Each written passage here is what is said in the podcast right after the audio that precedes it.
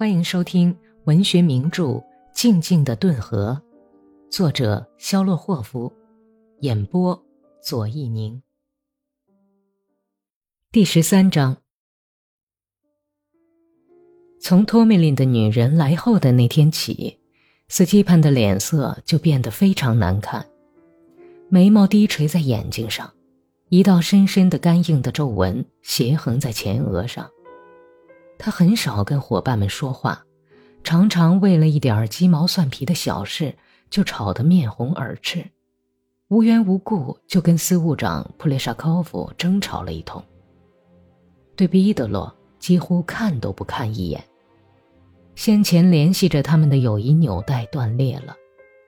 斯捷潘心怀沉重难忍的愤怒，像匹驮着骑手的马似的在走着下坡路。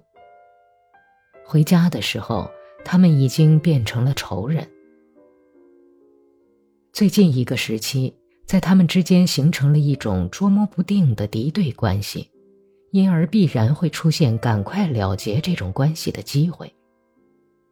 他们仍旧是五个人一同离营回家，车上套的是彼得罗和斯捷潘的马，霍利斯托尼亚骑在自己的马上。托米林正在发寒热，他盖着军大衣躺在车棚里面。费多特懒得赶车，所以就由毕德罗来暂充车夫。斯基潘跟在车旁边走，不时用鞭子抽着道旁祭草的红色花朵。下着雨，黑土像树胶一样在车轮子上辗转。天空阴得像秋天一样灰暗。黑夜降临，怎么也看不见村落的灯火。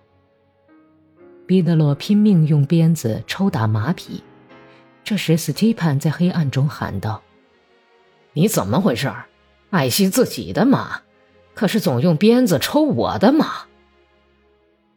你睁开眼睛好好看看，谁的马不使劲拉，我就赶谁的。当心别叫我把你套上。土耳其佬可是很会拉车的。”彼得罗气得扔掉了缰绳，“你要怎么的？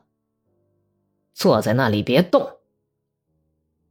那你就该闭上嘴。”霍利斯托尼亚骑着马走到斯基潘跟前，大声说道：“你干什么跟他生气啊？”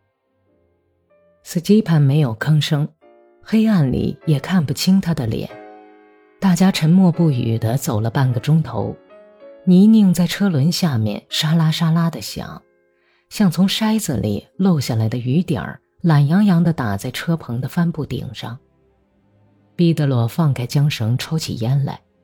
他在脑子里搜集侮辱人的话语，准备在发生新的冲突时拿来骂死基潘。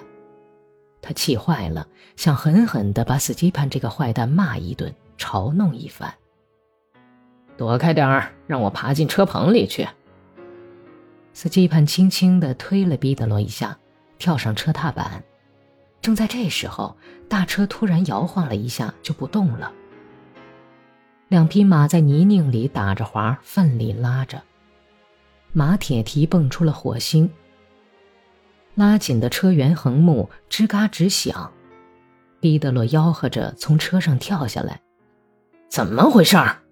斯基潘慌忙问道：“霍利斯托尼亚策马赶来，马受伤了吧？妈的！点个火，点个火！谁有火柴？斯基潘，把火柴扔过来！”一匹马在挣扎，哼哧哼哧的喘着。有人划着了火柴，一个橙黄色的小光圈一闪，又是漆黑一片。彼得罗用哆嗦着的手摸到了倒下的那匹马的脊背，扯了扯马龙头，大声吆喝着。马长长的出了一口气，侧身倒伏在地上，车辕咔嚓一声断了。跑过来的斯基潘划着了一撮火柴，看清了是他的马仰着头躺在地上，一条前腿陷进塌下去的田鼠洞里，一直陷到膝盖。霍利斯托尼亚匆忙卸下了马套，把马腿拔出来，把彼得罗的马卸下来。喂，快点儿！别动，该死的畜生！嚯，他还撂蹶子，鬼东西，躲开点儿！他们费了很大的劲儿，才把斯基潘的马扶起来。浑身沾满泥浆的彼得罗拉着马龙头，赫里斯托尼亚跪在稀泥里趴着，摸索着那条受伤的马腿。哎呀，大概是折断了。他用低沉的声音说道。费多特用手巴掌拍了拍颤抖的马背。来溜一圈看看，也许他还会走吧。彼得罗把缰绳往自己身边拉了拉，马蹦了一下。左前腿已经不敢着地，并且嘶叫起来。托米林穿上军大衣，伤心的在旁边打转。唉，陷进鼠洞，把一匹好马毁了。一直没有说话的斯基潘好像正在等待这句话。他推开霍利斯托尼亚，向彼得罗扑去。他原想照着脑袋打，但是打歪了手，中在肩膀上。两人厮打起来，倒在烂泥里，不知道是哪个的上衣“刺啦”一声被撕破了。斯蒂潘把彼得罗摔倒在地上，用膝盖压住他的脑袋，挥拳乱打起来。霍雷斯托尼亚大骂着把他们俩分开。彼得罗向外啐着血，喊叫道：“这是为什么？敢呢，混蛋！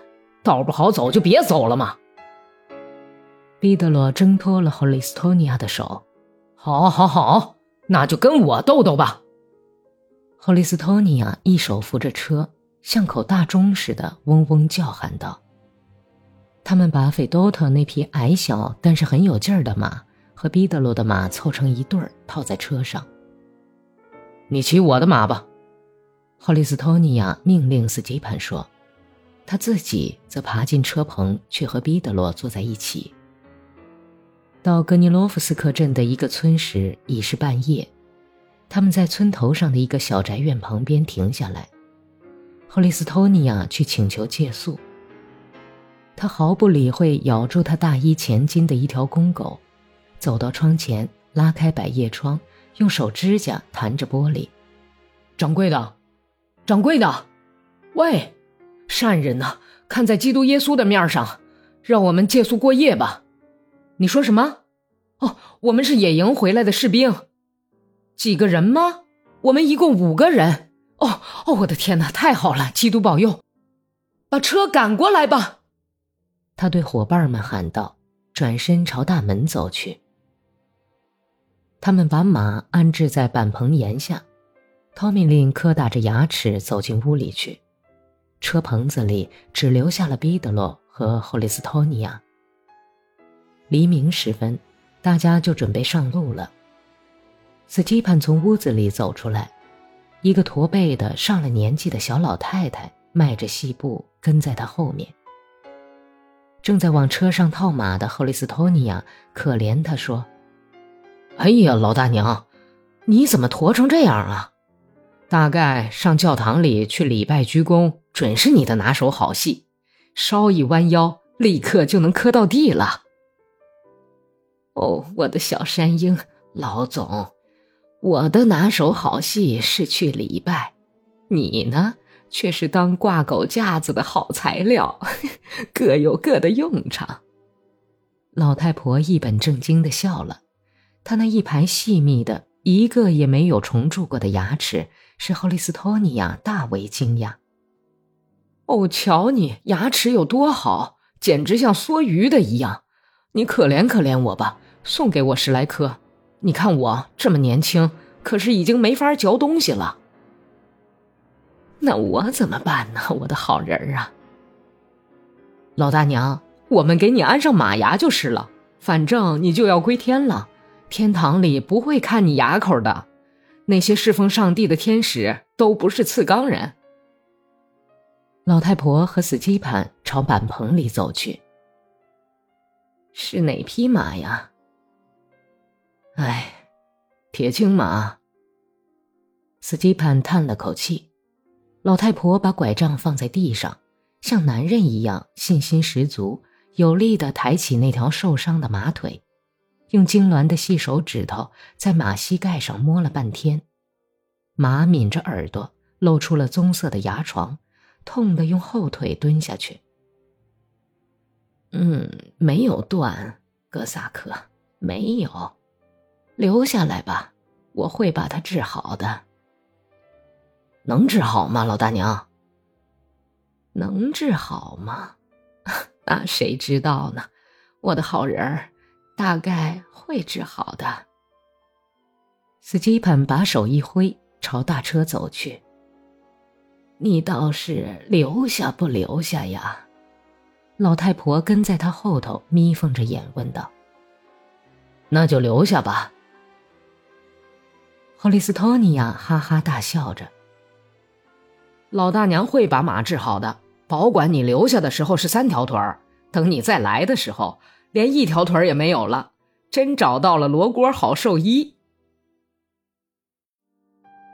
本集播讲完毕，感谢收听。